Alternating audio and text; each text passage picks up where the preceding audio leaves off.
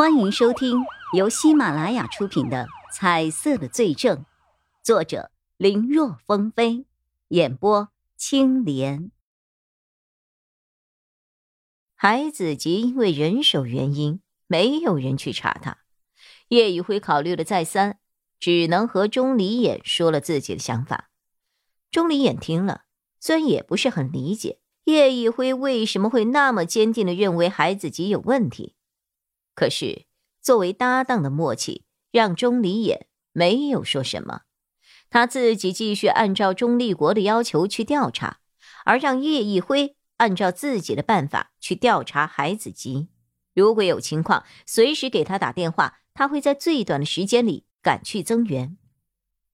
叶一辉很感谢钟离眼的信任，他打算从海子吉的情人那边入手，按照一般人的心理。和老婆不敢说的话，和情人往往会放得很开。根据孙伟策给的信息，这位孩子吉的情人平日里都喜欢待在家里，闲来无事儿还会做直播，唱唱歌、跳跳舞，赚一些外快。按理来说，现在是中午刚过，他应该在家才对啊。可叶一辉怎么按门铃都没有反应。正在疑惑，公寓里打扫卫生的阿姨看见了。哎呀，他不在家，我刚才看到他出门了。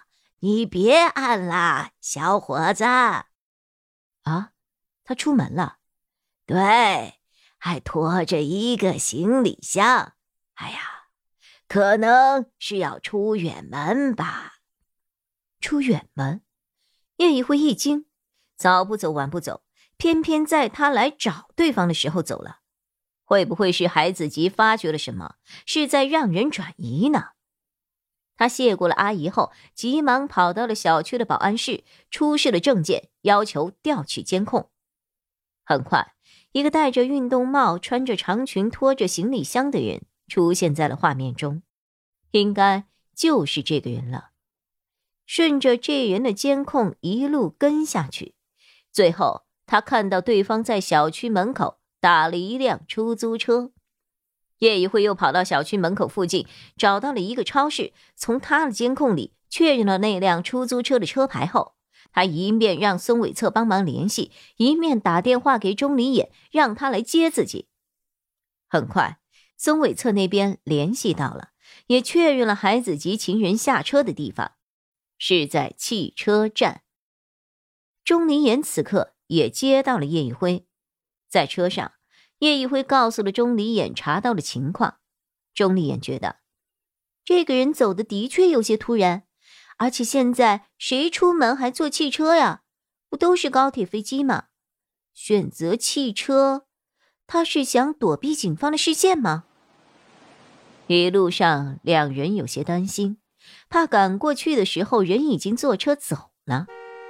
可刚要到车站时，他们看到附近的天桥下有一群人在围观什么，好多人还发出了惊呼声。出于警察的职业敏感，两人觉得这里面肯定发生了什么。不过，两人身上还有案子，又看到车站警察已经赶来，就没有打算过去。但叶一辉在转头的时候，从人群的缝隙中扫了一眼。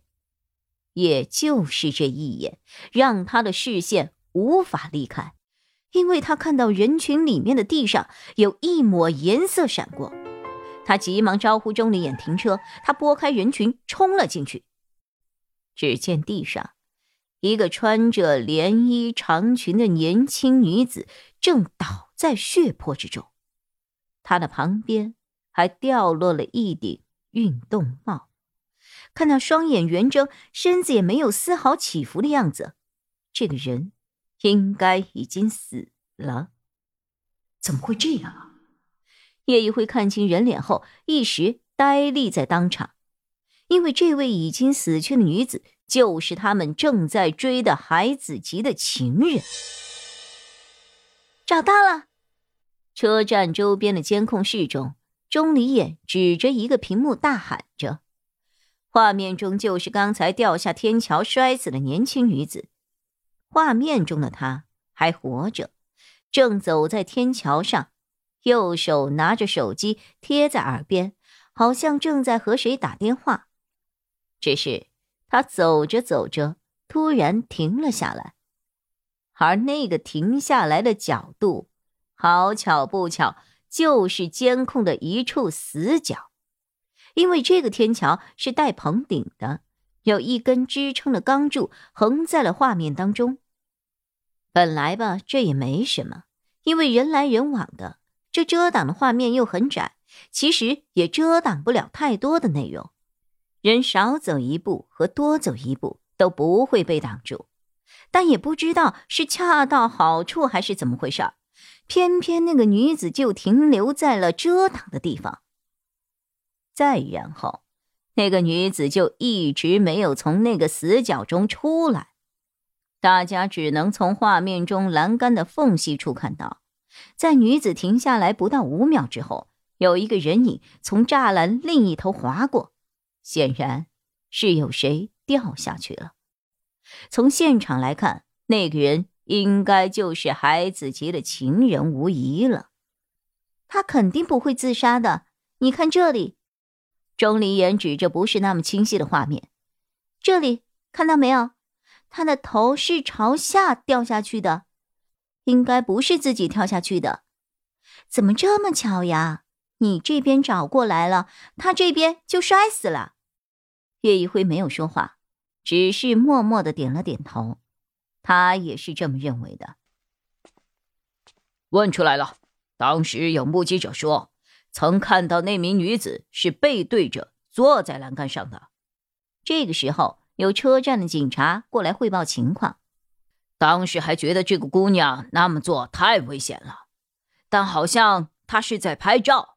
哎呀，现在搞直播的那些人什么都能够做出来，很多人看习惯了，渐渐也就没有谁去多管闲事儿了。